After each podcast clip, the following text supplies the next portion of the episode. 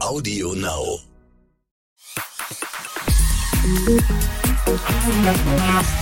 Hallo, herzlich willkommen zum Exklusiv-Podcast. Morgen ist ja der zweite Advent und wir haben ein ganz besonderes Geschenk zum Auspacken, in Anführungsstrichen, für euch, beziehungsweise Laura Müller und Michael Wendler haben eins. Die beiden sind jetzt ganz frisch auf OnlyFans. Das ist eine Plattform, die ich sag mal, viele Gemüter erhitzt. Und wir klären gleich auch noch, warum das so ist und überhaupt alles Wichtige und Spannende zum Thema die Wendlers. Und dazu ist auch mein lieber Kollege Sebastian Tews bei mir. Sebastian, jetzt wollte ich gerade schon sagen, dass wir uns mal wieder sehen nach all den Jahren. Aber es stimmt ja tatsächlich. Es jetzt sich ja bald zum zweiten Mal, Wahnsinn. dass wir gemeinsam den Dschungel-Podcast moderiert haben. Ja, du, ich habe das noch äh, ziemlich genau vor Augen, wie wir da im Versace in einem ganz, ganz kleinen Hotelzimmer saßen und uns dann jeden Tag die Promis und die Begleiter und Begleiterinnen reingeholt haben. Ja. Ja, schön war's. Das war total schön. Und in all den zwei Jahren, Sebastian, altes Haus, wie ist es dir ergangen? Ach du, ziemlich, ziemlich okay. Ne? Ja. Ich meine, die, die, Pandemie, die trifft uns ja alle, den, äh, den einen mehr, den anderen weniger. Also ich kann mich nicht beschweren. Mir geht es den Umständen entsprechend gut. Deswegen sitzen wir auch jetzt nicht in einem kleinen, engen Raum wie damals im Versace, sondern jeder in seiner Wohnung und sind per Remote verbunden, wie wir das halt immer so machen, auch machen können, Gott sei Dank ja auch mit dem Podcast. Sebastian, wir haben uns äh, heute hier versammelt um über die Wendlers zu sprechen. Michael und Laura, diese Kombi, ich glaube, also ich bin mir ziemlich sicher, dass die wirklich jeden emotionalisiert. Und du hast ja äh, als Reporter sehr viel mit dieser äh, Combo zu tun gehabt, dich sehr viel damit beschäftigt. Du hattest unter anderem Einblick in die Finanzen von Michael Wendler und andere geheime Akten. Aber lass uns ähm, mit dem aktuellsten anfangen, sozusagen, mit dem OnlyFans Kanal. Und wir hören uns dazu mal die äh, Laura an, die die heiße News diese Woche verkündet hat. Ich habe heiße News für euch heute. Denn der Micha und ich sind ab sofort bei OnlyFans zu finden. Ja, ihr habt richtig gehört. Join now our OnlyFans und erwartet private intime Momente Sebastian, erklär uns doch mal allen, ähm, was es mit OnlyFans genau auf sich hat. Was ist das eigentlich? Naja, das ist ein äh, Account, ein Portal, wo sehr, sehr intime Fotos und Videos geteilt werden, äh, oftmals auch von Prominenten.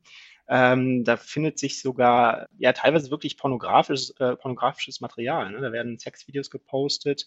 Natürlich musst du dann demjenigen folgen. Du musst denjenigen abonnieren, damit du das sehen kannst. Das geht so roundabout bei 12 Dollar im Monat los, die du dazu berappen hast.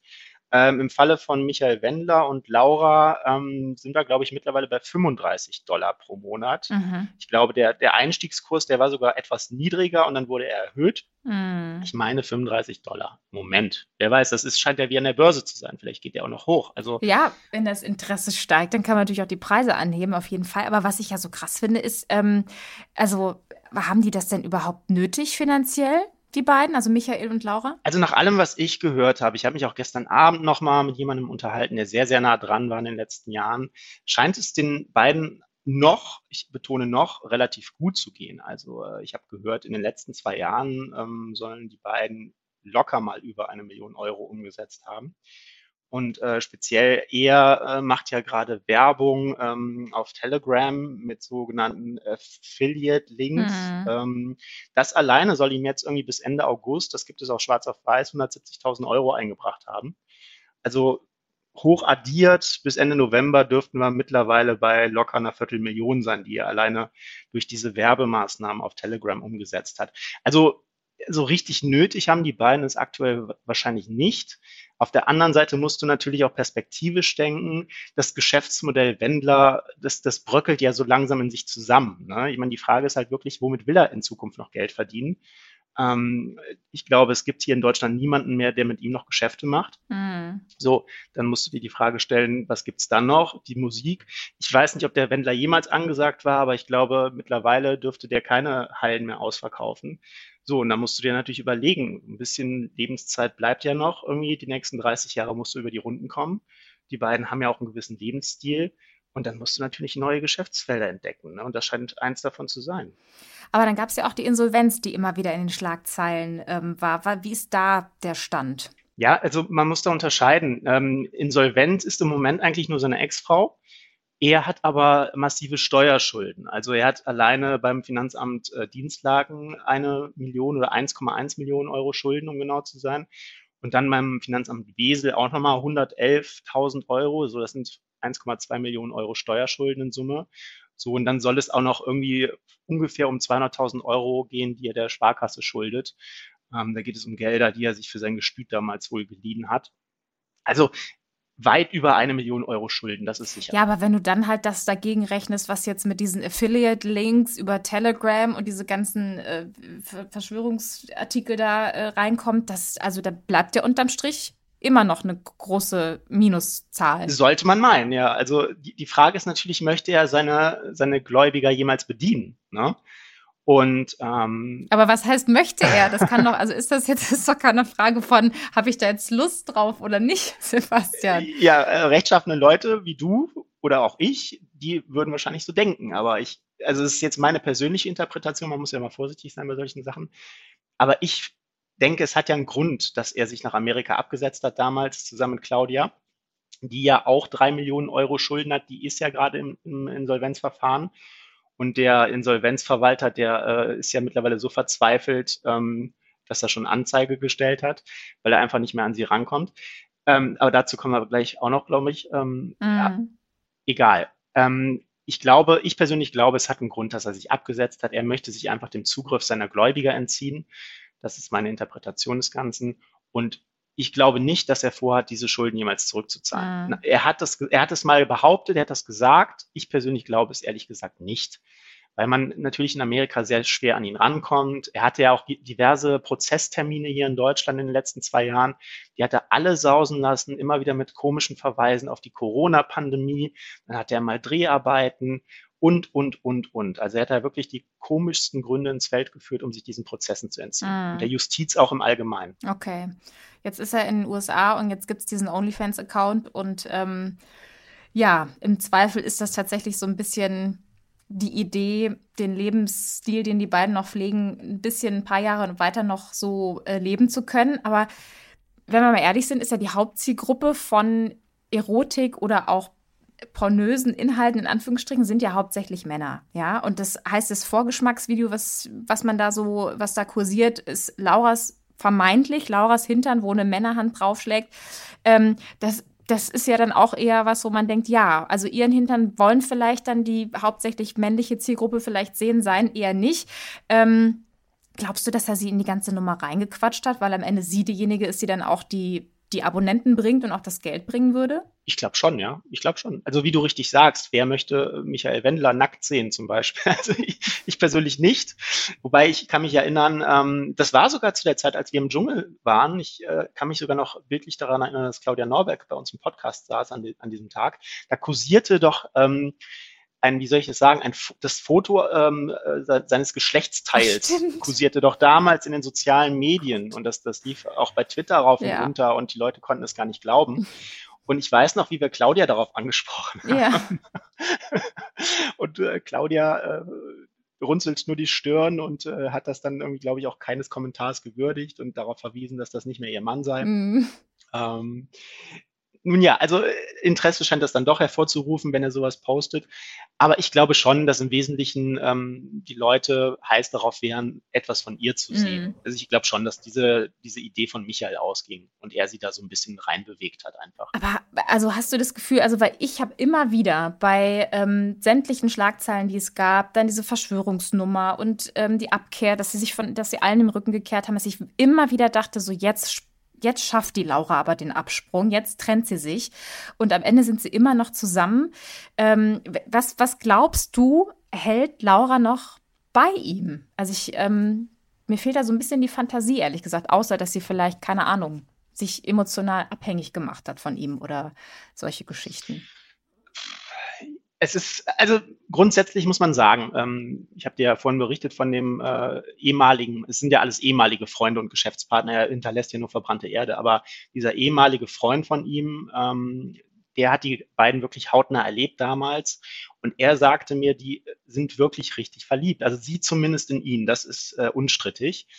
Und warum? Da gibt es, glaube ich, äh, ich, ich kann nicht in Laura Müllers Kopf reingucken oder Laura Wendler, wie sie ja jetzt angeblich heißen soll. Also das ist auch so ein Ding, dass zum Beispiel diese, diese Scheidungsunterlagen in Amerika unterschrieben worden sind, aber hier in Deutschland äh, ist diese, ist diese äh, Scheidung, sage ich schon, diese Eheunterlagen dort unterschrieben worden sind, aber diese Ehe ist hier nach deutschem Recht eigentlich gar nicht rechtsgültig. Also mhm. zum Beispiel hat der Insolvenzverwalter hat bisher noch keinen Bescheid bekommen, dass Claudia Norberg und Michael Wendler überhaupt geschieden sind. Ach. So, das, das nur so am Rande. Ne? Mhm. Ne?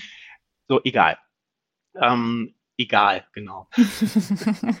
ja, die Laura. Die Laura und ihr Herz, warum sie es an den Wendler hängt. Ich glaube, Laura ist ein junges Mädchen und ich glaube, du lässt dich in so einem Alter auch noch leichter blenden von Leuten wie Michael Wendler, die äh, mit ihrer Kohle um sich werfen, die pompös auftreten und die natürlich dann auch äh, im öffentlichen Leben stattfinden. Und nach allem, was ich gehört habe, war das ja auch immer so ein bisschen das Ziel von Laura Müller, Müller im öffentlichen Leben stattzufinden. Also ich habe zum Beispiel mal das Gerücht gehört, dass sie sich vor dem Wendler schon an ein ähm, bekanntes Pro-7-Gesicht äh, herangeschmissen haben soll. Also offensichtlich gab es da immer so Ambitionen, auch mal in die Öffentlichkeit zu kommen und an der Seite eines prominenten Mannes stattzufinden. Mm. Und ähm, so, wenn du einmal diesen, diesen Schritt gemacht hast, und äh, ich meine, man muss ja sagen, es lief ja wirklich zwei Jahre sehr, sehr gut für beide und auch für sie. Ähm, ich glaube, dann, dann bleibst du erstmal dabei ne? Mhm. und äh, siehst dann auch über irgendwelche Skandale hinweg und über Schwurbeleien. Die Frage ist natürlich, wie lange macht sie das noch? Aber im Moment geht es ihr ja gut. Also die beiden haben da schön, ein schönes Häuschen in Florida, die beiden haben auch noch Geld. Ähm, es gibt dann Handtaschen im Adventskalender, ob die jetzt echt sind oder nicht, sei mal dahingestellt. Also im Moment hat sie ja eigentlich keinen Grund, sich zu trennen. Ja, also wenn es das Finanzielle ist, dann, dann, dann schon. Aber du sagst ja auch ähm, mit Recht wahrscheinlich auch, noch ist Geld da. Weil das Krasse ist ja auch, dass der Wendler ähm, seine Frauen immer in seine Finanzprobleme mit reinzieht. Ne? Also wir haben sie gerade schon angesprochen, die Claudia Norbeck, das ähm, ist auch so eine, äh, ja, verrückte Geschichte, die musst du auch nochmal erzählen. Den, den Finanzfall Claudia Norberg, nenne ich jetzt mal. Die Akte Claudia Norberg. Die Akte Claudia Norberg, ja, die es ja wirklich gibt, die mittlerweile um die 1000 Seiten stark sein soll, habe ich gehört. Ähm, die beiden hatten ja eine gemeinsame Plattenfirma, CNI Records. So, ähm, gemeinsam muss man eigentlich in Anführungszeichen setzen, weil er offiziell nur Angestellter bei dieser Plattenfirma war und sie die Geschäftsführerin war. Mhm. So, und als diese Plattenfirma 2016 pleite ging, hatte sie natürlich die ganzen Schulden an den Hacken. So, das sind mittlerweile drei Millionen Euro. Und jetzt darf die arme Claudia Norberg sich durch ein Insolvenzverfahren kämpfen. Und der Michael, der lebt in Saus und Braus in Florida. Das ist die Geschichte dahinter. Ähm, und innerhalb dieses Insolvenzverfahrens gibt es natürlich dann auch nochmal Dinge, die gerichtlich relevant wurden. Die beiden dachten natürlich, oh Mensch, wir sind mal schlau. Wir trennen natürlich Vermögens- oder wir trennen Vermögenswerte aus der Insolvenzmasse. Da geht es zum Beispiel um 176 Songs oder die Rechte an diesen Songs, Wendler-Songs. Ähm, die waren ursprünglich auf Claudia angemeldet, die Rechte, und wurden dann auf Michael übertragen. Und dann hat Claudia eine eidesstattliche Versicherung abgegeben, dass sie sich geirrt hätte bei der Anmeldung dieser Songs. Jetzt muss man dazu wissen, mir hat jemand, ein Musikinsider gesagt, du musst, wenn du einen, einen Song bei der GEMA anmeldest, musst du jeden Song einzeln anmelden. Du kannst nicht pauschal 176 Songs anmelden. Das hieße, sie hätte sich damals 176 Mal am Stück geirrt. So, Irren ist menschlich, jeder irrt sich, du, ich, wir alle, nur nicht 176 Mal am Stück. So. Das hat sie aber in Eidesstadt versichert, dass das so gewesen ist und das hat die GEMA aber nicht geglaubt und dann die Ausschüttung der GEMA-Gelder eingefroren. Dagegen geht er gerade vor in Berlin. Er möchte diese Gelder haben. Das ist ungefähr, ja, das ist ein sechs, sechsstelliger Betrag, ziemlich sicher. In welcher Höhe genau, kann man, kann man nur spekulieren. Ich habe mal gehört, mittlerer sechsstelliger Betrag. So. Und ähm, deswegen steht sie da auch vor Gericht oder stand vor Gericht, hat einen Strafbefehl kassiert, äh, falsche Versicherung in Eidesstadt und dann noch ähm, Insolvenzverschleppung. Er stand dann wegen Beihilfe zur Insolvenzverschleppung vor Gericht, weil einfach auch, äh, da geht es dann auch um, um zum Beispiel Rechte an, an der Marke Michael Wendler, die wollte man ebenfalls raustrennen an die, aus diesem Insolvenzverfahren und vor den Gläubigern schützen. So, und das ist dann irgendwann nach hinten losgegangen und dann kam der Strafbefehl. Ne? Das heißt doch aber auch, wenn ich das jetzt richtig verstanden habe, mit den Songs, wenn die auf Sie angemeldet gewesen wären, dann würden ihr die ganzen GEMA äh, Ausschüttungen zustehen, oder? Richtig, genau. Und das ist halt auch der Grund, warum man ähm, diese, diese Rechte umschreiben lassen wollte, mutmaßlich. Das ist ja alles noch nicht festgestellt vor Gericht. Aber ähm, man wollte die natürlich aus der Insolvenzmasse heraustrennen, um sie vor den Gläubigern zu schützen, diese Gelder. Ne? Und äh, das hat die GEMA dann aber nicht anerkannt, diese Rechtüberschreibung, hat die Gelder eingefroren. Und natürlich toben die Gläubiger. Also ich habe mit diversen Gläubigern Kontakt gehabt in den letzten zwei Jahren. Und ähm, auch in Anbetracht der Tatsache, dass, dass Michael da in Florida in Saus und Braus lebt, fühlen die sich natürlich dann so ein bisschen auf den Arm genommen, ne, ehrlich gesagt. Die kriegen ihr Geld nicht äh, seit Jahren und äh, er macht da äh, einen auf High Life in Florida. Ja, das ist, das finde ich tatsächlich auch einfach menschlich so, so eine Sache, ne, wo man einfach denkt, also weil der das ja auch so zelebriert, ne? Und wie, mhm. also wie kann man noch mit einem guten Gefühl in den Spiegel schauen, wenn man da so eine, so eine ja, Show abzieht und einfach weiß, ich schulde einfach ganz, ganz vielen Leuten Geld. Wahrscheinlich, ich meine, gut, das kann man sich ja in sich selbst immer noch mal so ein bisschen anders zurechtlegen. In seiner Welt ähm, steht dem Menschen wahrscheinlich einfach gar nichts zu und deswegen kann er sehr, sehr frei sein Leben da leben, äh, was er da so zelebriert und äh, das ist aber schon echt, also das finde ich da regt sich ganz viel in mir. Ja, ähm, es ist nicht schön. In mir, in mir auch, ehrlich gesagt. Deswegen habe ich mich in den letzten zwei Jahren so sehr in die Recherche gestürzt, weil ich das dann auch wirklich, es ist halt wirklich eine Schweinerei, das muss man ganz, ganz klar so sagen. Ne? Und er hat aber auch eine relativ komische Rechtsauffassung. Also das, das Faszinierende bei Michael Wendler ist ja, der ist ja wahrlich kein Intellektueller, aber der hat eine unheimliche Geschäftsschleue und mhm. Bauernschleue. Mhm. Und ich, mir liegt eine Sprachaufnahme von ihm vor, die ging damals an einen seiner Geschäftspartner. Da spricht er zum Beispiel über Steuerdinge und sagt original, äh, er möchte Recht nicht brechen, aber man könne ja Recht beugen. Und ich glaube, das sagt ganz, ganz viel über die Rechtsauffassung von Michael Wendler aus. Mm. Ja, also in der Tat, das, was man da so mitkriegt, ne, auch die Situation gerade, ist trifft's ja genau so. Aber was ich mich jetzt gerade gefragt habe, ist, ähm, was, was weißt du von Laura und Michaels Finanzen? Also droht ihr am Ende vielleicht eine ganz ähnliche Nummer, wie Claudia sie jetzt gerade ähm, vor der Brust hat und äh, durchstehen muss? Ich befürchte es fast, ehrlich gesagt. Also ich, ich wünsche es natürlich Laura, Laura nicht, aber ähm, wenn man sieht, ich, ich sagte vorhin mal, er hat ja überall verbrannte Erde hinterlassen. Wenn wir mal ganz weit zurückgehen, das geht ja sogar bis in seine Familie hinein. Mhm er hat Ende der 90er, ich glaube, zwei Sexshops waren es, besessen. Zwei Sexshops. Da hat er dann Sextoys hat er da angeboten und das lief aber nicht so richtig und dann konnte er irgendwann die Miete nicht mehr bezahlen. Mhm. So, dann hat er, er hat eine Schwester, Bettina Skowronek, mhm. mit der habe ich letztes Jahr auch ein Interview geführt und äh, die erzählte mir dann, dass sie mittlerweile 300.000 Euro Schulden hat wegen dieser Übernahme, weil, weil sie dann diese Sexshops übernommen hat und äh, aber nicht wusste, dass die, dass die mit, mit Schulden belastet sind. Das kam erst im Nachhinein raus. Aber das ist doch ja. auch ein Wahnsinn, oder, Sebastian? Das ist ein dass Wahnsinn. Er das, aber ja. dass er das immer wieder auch hinkriegt, dass er, ja. also irgendwas muss er ja so Menschenfängermäßiges haben, ne? Dass er halt irgendwie sowohl eine Claudia schafft, da reinzuquatschen, dass die sich als Geschäftsführerin da eintragen lässt und damit alle Verantwortung trägt, dass sie dann auch noch sagt, ja stimmt, dann lassen wir jetzt die Rechte, die, das, ich habe mich geirrt. Ne? Also das, das ist ja, also das, und dann jetzt irgendwie die Schwester, die dann auch diese Shops übernimmt und dann irgendwie auch, also der muss ja so, äh, so eine vertrauenswürdige Aura in der Lage sein zu schaffen, dass die Menschen ihm wirklich vertrauen und sich wohl genug fühlen, und gar nicht misstrauisch werden, ne, sondern einfach total am Ende ja auch blauäugig, weil man kann ja auch Fragen stellen. Ne? Also wenn man, das macht man aber auch nur, wenn man das Gefühl hat, man hat einen Grund, äh, eine Skepsis zu entwickeln und ein Misstrauen zu haben.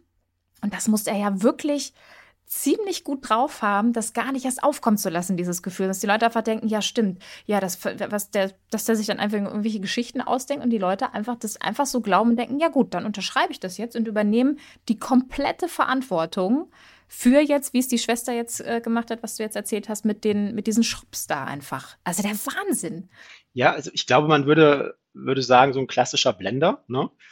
Ähm, ich glaube, im Falle der Schwester, die, die, sagte dann auch so Sätze wie, ja, wir sind ja eine Familie, wir müssen zusammenhalten.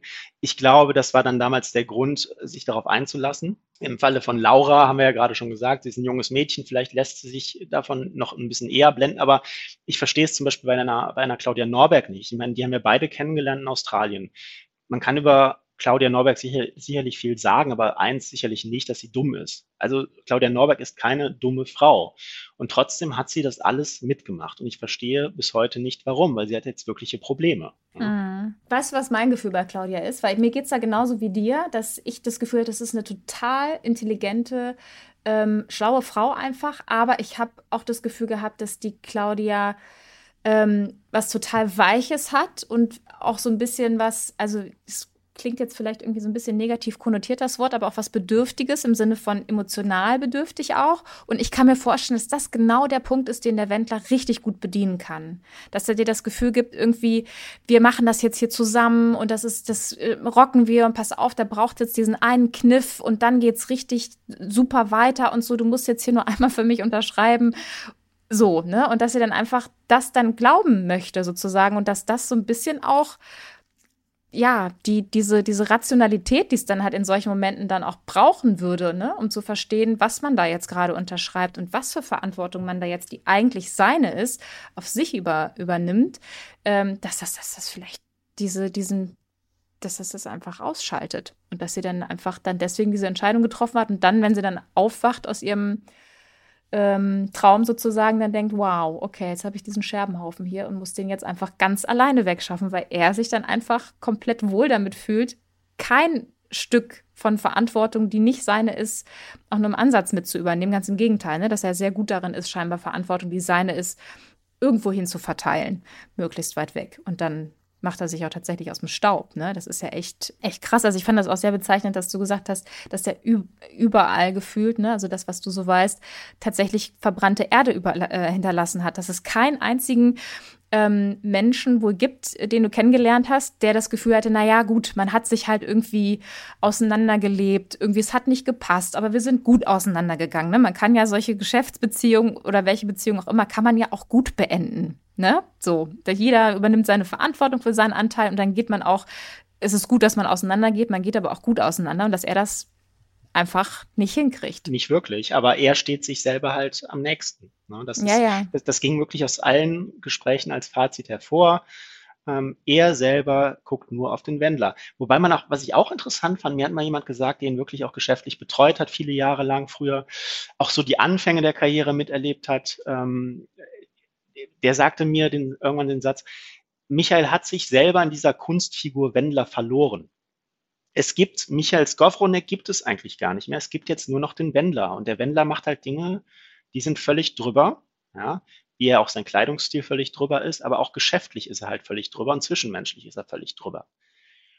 Und ich glaube, der ist so, so sehr mit sich selber beschäftigt, der blendet das einfach alles aus. Der sieht nur sich und wie er durchs Leben kommt am besten. Ne? Mm. Was ich, was ich in, de, in, dem Zusammenhang am krassesten, ehrlich gesagt, finde, dass er jetzt sogar anfängt oder mutmaßlich anfängt, seine eigene Tochter mit reinzuziehen in diese ganzen Geschäfte. Mhm. Also das System Wendler, das fragen sich immer alle, die haben ja so viele Schulden, wie können die da wirklich so, so luxuriös leben und, ähm, und wo kommt die ganze Kohle her, wo wandert sie hin? Mm. Das System Wendler basiert ja eigentlich darauf, Scheinfirmen zu gründen. Es gibt da mittlerweile die Cape Music, über die er seine Musikgeschäfte und TV-Geschäfte abgewickelt hat. Deren Präsidentin, so heißt das in Amerika, ist Adeline Norberg. Die Tochter. Schon mit 17 gewesen, by the way. Mm. Ähm, so, sie führt quasi für ihn die Geschäfte. Wage zu bezweifeln, dass sie dann auch wirklich am Ende die, die kompletten Gelder erhält mm. und betreut. Aber es ist, äh, also für mich ist relativ klar, dass er über sie seine Geschäfte macht, weil er selber ja keine Geschäfte machen kann, da er ja einen hohen Schuldenberg hat. Dann gibt es eine Firma namens äh, Impression Incorporated. Ähm, über die hat zum Beispiel Waltraud Norberg, die haben wir ja damals auch im Dschungel kennengelernt, mhm die Hand gehalten, die war da Präsidentin und über die sollen, sollen, über diese Firma sollen dann die Gelder von Claudia Norberg geflossen sein, die ja auch insolvent ist. Mhm. Weißt du? Da zeichnet sich ja so ein ganz klares Bild ab. Also man, ich sage, er hat so eine gewisse Geschäftsschleue, er weiß ja dann schon, wie er das Recht brechen kann, äh, nicht brechen kann, sondern beugen kann mhm. und wie er gewisse Dinge einfädeln kann, so dass die Justiz ihm da nichts kann. Mhm. Ne? Aber das mit, mit der Tochter finde ich tatsächlich am krassesten, weil das ist ein junges Mädel. Jetzt stell dir mal vor, das, das geht in den nächsten Jahren genauso bergab wie mit, mit Claudia oder wie mit Bettina. Mit der habe ich ja darüber auch gesprochen, die macht sich auch Sorgen darum. Ne? Ja, und die Eltern sind ja auch nicht gut auf ihn zu sprechen. Ne? Den Vater hast du ja auch gesprochen. Oh, ja. Also. Manfred, ja. Der hatte ja auch nichts oh, Gutes zu sagen. Nee, Manfred, du, ähm, das letzte Gespräch, was wir geführt haben, war im Februar, als die Mutter von Michael gestorben ist. Und ähm, das ist wirklich ein harter Satz. Ich habe den auch noch nie ausgepackt, aber er sagte zu mir am Telefon damals wortwörtlich, der Michael hat sie ins Grab gebracht. Wahnsinn. Das ist Wahnsinn, ja, also das muss man sich mal vorstellen. Mhm. Na, durch, durch sein Verhalten, sie hat ja dann auch in einer Wohnung gelebt, die ihm gehörte. Dann sollte sie aber auch irgendwann raus, weil er die Wohnung ähm, abstoßen wollte oder sie sollte sogar gepfändet werden und damit er seine Schulden bedienen kann. Die Mutter wusste nicht mehr wohin. Also, und das ist halt eine, eine betagte Frau, ne? Also die, die ähm, kann, kann so einen Stress natürlich auch nicht mehr verkraften im Alter. Mhm. Ja. Und das ist alles so so krass. Und wenn ich mir jetzt vorstelle, das habe ich ganz oft, dass ich dann bei diesen ganzen Schlagzeilen, jetzt auch bei dieser OnlyFans-Nummer, dass ich da an, ähm, an die Eltern von Laura denke. Ne? Wie die wohl sich damit fühlen mit der ganzen Situation. Und auf der anderen Seite erinnere ich auch noch, dass die, dass die Eltern von Laura immer sehr positiv auf Michael zu sprechen waren und auch irgendwie mit der Beziehung nicht so wirklich Bauchschmerzen hatten, trotz des Altersunterschiedes, trotz gewisser Schlagzeilen. Ähm, Konntest du die Eltern äh, mal sprechen und dazu befragen, wie, also und auch vielleicht so ein Gefühl abholen, ähm, wie die dazu stehen? Was ist ja immer noch mal was anderes, was man dann am Ende sagt, aber wie, wie sich das anfühlt, ne? wie, wie Menschen darüber sprechen. Die Eltern von Laura habe ich nie kennengelernt. Das sind tatsächlich so die, in diesem ganzen Wendler-Kosmos die einzigen Leute, die ich nie gesprochen habe entsprechend kann ich da auch nur spekulieren, ne, was da jetzt so die Gefühlslage mhm. ist. Aber ich kann mir natürlich vorstellen, das ist ja am Anfang ganz toll. Ne? Dein, deine Tochter ist jetzt mit einem Prominenten zusammen, der mutmaßlich auch viel Geld hat, der einen gewissen Lebensstil pflegt. Da sagst du ja erstmal als, als Mutter oder auch als Vater, ja, passt, ja, bitte, ne, macht, macht das mal. Mhm. Und wie gesagt, Laura hat ja auch in den ersten Monaten richtig, richtig gutes Geld verdient. Ne? Also ich kann mich dann noch an ihren Let's Dance-Auftritt erinnern. Der hätte wahrscheinlich ohne ihre Beziehung zu Michael niemals stattgefunden. Da müssen wir ja mal ganz ehrlich sein. Ne? Hm. Insofern, ähm, ich, bin, ich bin eher gespannt. Ich, mich würde in, tatsächlich interessieren, was die Eltern jetzt gerade denken. Ja. Speziell bei dieser OnlyFans-Nummer. Ich hatte noch keine Gelegenheit, sie zu sprechen diesbezüglich, aber ich kann mir nicht vorstellen, dass du, dass du als Eltern sowas gut findest, wenn deine Tochter da mehr oder weniger ja, verkauft wird eigentlich in, in der Öffentlichkeit. Ne? So kann man es ja sagen. Weil das ist halt echt so dieses Gefühl, was, was einen da so beschleicht. Weil ich bin ja auch Mutter ähm, und dann denke ich mir so, also ja, man freut sich natürlich, wenn die Tochter verliebt ist und mm, ist je nachdem, wie man selber so gestrickt ist und aus welchen Verhältnissen man kommt, entlastet einen vielleicht auch der, die Tatsache, dass da jemand ist, der vermeintlich gut dasteht finanziell. Ähm, aber dann alles, was dann so kam, also weil man hat ja so, wie man Laura auch wahrgenommen hat, man hat ja schon auch gemerkt, dass sie einfach sehr jung ist, noch nicht so richtig gefestigt ist und das alles, was sie so sagt, dass man, also ich habe immer, mich hat immer so dieses Gefühl beschlichen, dass das so, dass sie so brainwashed ist, ne? Also, dass sie da einfach so ihm total hörig ist und dann einfach so Sachen so sagt, die man dann halt so sagt. Und ähm, dass das so wenig Substanz emotionale hatte für mich. Also ich hatte immer das Gefühl, ich kann die, ich kann die gar nicht greifen. Ich habe die irgendwie nicht zu fassen gekriegt, irgendwie so, ne? Was, was der Mensch Laura eigentlich ist und wie sie da wirklich zusteht. Sozusagen, ich meine, hast du gesagt, die beiden sind wirklich total verliebt. Das kann ich mir auch vorstellen, dass sie, dass sie ihn irgendwie so auch anhimmelt ein Stück weit, aber das ist es dann vielleicht auch, ne? Dass, dass sie ihn halt, dass sie zu ihm aufsieht und ihn anhimmelt und dass das eben keine Beziehung auf Augenhöhe ist. Und wenn man das als Eltern mitbekommt, dass die Tochter in so einer Beziehung feststeckt, die halt tatsächlich nicht auf Augenhöhe auf. Also mich wird das total wahnsinnig machen, ehrlich gesagt. Wenn meine Tochter, ich meine, die ist dann halt volljährig, dann kannst du auch nicht mehr zugreifen. Ne? Also du hast dann ja keine Handhabe rechtlich. Du musst dir das einfach angucken und einfach Daumen drücken und das Beste hoffen. Mehr bleibt dir nicht. Aber das muss dich doch wahnsinnig machen. Also ich, ähm, das, ja, in der Tat ist das etwas, die beiden würde ich so gerne dazu hören, was die, ähm, wie die das empfinden. Gerade auch diese OnlyFans-Nummer, wo man wirklich auch so ein bisschen das Gefühl hat, er braucht Kohle und deswegen muss sie äh, sich im Zweifel ausziehen. Wobei, wer weiß, ob es wirklich dazu kommt, Sebastian. Ne? Es ist ja auch so ein bisschen, dass man das Gefühl hat, ob da jetzt wirklich die Inhalte kommen, die da jetzt alle erwarten. Who knows? Also ich, ich persönlich kann mir nicht vorstellen, äh, ich mein, wobei ich meine, die Playboy-Fotos sind ja da schon zu sehen und da siehst du sie ja komplett nackt. Mm. Ne? Aber ich kann mir jetzt wirklich nicht vorstellen, dass der explizit pornografisches Material hochladen. Das wird nicht passieren. Mm. Also eins muss man aber ganz klar feststellen, mit diesem Schritt auf OnlyFans zu gehen, die Marke Michael Wendler ist damit nachhaltig beschädigt und, und auch Laura, Lauras Image wird es nicht gut tun. Ne? Also wenn die beiden gedacht haben, dass sie jemals noch in, in seriöse Fahrwasser kommen, damit, dann ist es damit endgültig vorbei. Ähm, aber gut, ich meine, wie gesagt, womit wollen die beiden in Zukunft noch Geld machen? Ne? Also in Amerika kräht kein Haar nach äh, Michael Wendler. Mhm. Also da wird er, glaube ich, noch nicht mal eine, eine Schulaula voll machen mit irgendwelchen Konzerten. Laura Müller wird im Moment, da sie ja keine Green Card hat, äh, nach allem, was ich gehört habe, auch Probleme haben, dort Geld zu verdienen. Mhm. So, und wie das dann zukünftig weitergeht, bleibt abzuwarten. Es kann natürlich auch sein, das war zum Beispiel auch eine Spekulation ähm, eines, eines Informanten, mit dem ich gestern gesprochen habe, sobald sie die Green Card hat, dass sie dann ähm, geschäftsfähig ist und geschäftstüchtig wird und dass er dann wieder das alte Spielchen macht und dass er dann seine Geschäfte über Laura Müller laufen lässt. Mhm. Das kann natürlich gut sein. Mhm. Ja, und das würde ich ihr nicht wünschen, weil was daraus werden kann, das haben wir in der Vergangenheit gesehen. In der Tat, ja es bleibt auf jeden Fall spannend und wie gesagt, es emotionalisiert, glaube ich, wirklich jeden, der irgendwie sich da so ein bisschen reinfühlt äh, in diese ganze Kiste. Das ist echt äh, der Wahnsinn. Aber es, ist, es bleibt spannend. Wir bleiben dran, äh, Sebastian. Und du gräbst bitte auch äh, an den Eltern von Laura weiter, weil das würde mich brennend interessieren. Und es hat mich sehr gefreut, dass wir uns wieder zu einem Podcast zusammengefunden haben, Sebastian. Ja, mich auch, du. Hat Spaß gemacht.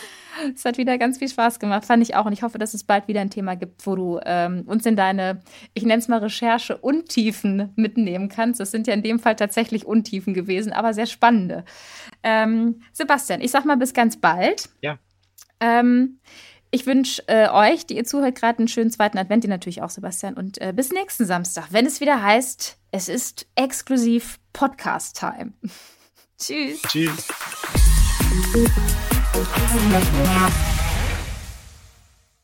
So, wir sind hier fertig mit exklusiv dem Podcast und bis die nächste Folge rauskommt, habe ich hier noch eine Empfehlung für dich. Hallo ihr Lieben, hier kommt ein neuer Podcast vom Crime Team Berlin, Crime and the City. Das Crime Team, das sind wir, Franka und Samina. Hi. Wir sind beide Reporterinnen und Redakteurinnen in Berlin und äh, unser Schwerpunkt sind Kriminalfälle. Genau, ich bin die Reporterin vor Ort. Sei es ein Mord, ein Überfall oder sonstiges. Äh, ich fahre raus, berichte tagesaktuell, drehe auch mal längere Polizeigeschichten oder längere Fälle und Samina ist unsere Gerichtsreporterin. Genau. Ich sitze viel in Gerichtsprozessen, in spannenden und wir machen diesen Podcast jetzt, um euch einen äh, spannenden Einblick in unseren Arbeitsalltag zu ermöglichen und euch ein bisschen näher an die Kriminalgeschichten in Berlin ranzuführen. Wir können euch auf jeden Fall versprechen, so nah ran wie mit uns kommt ihr sonst nirgendwo. Absolut. Den Podcast könnt ihr euch immer zum Wochenende anhören, jeden Freitag bei Audio Now und allen anderen Plattformen. Audio Now.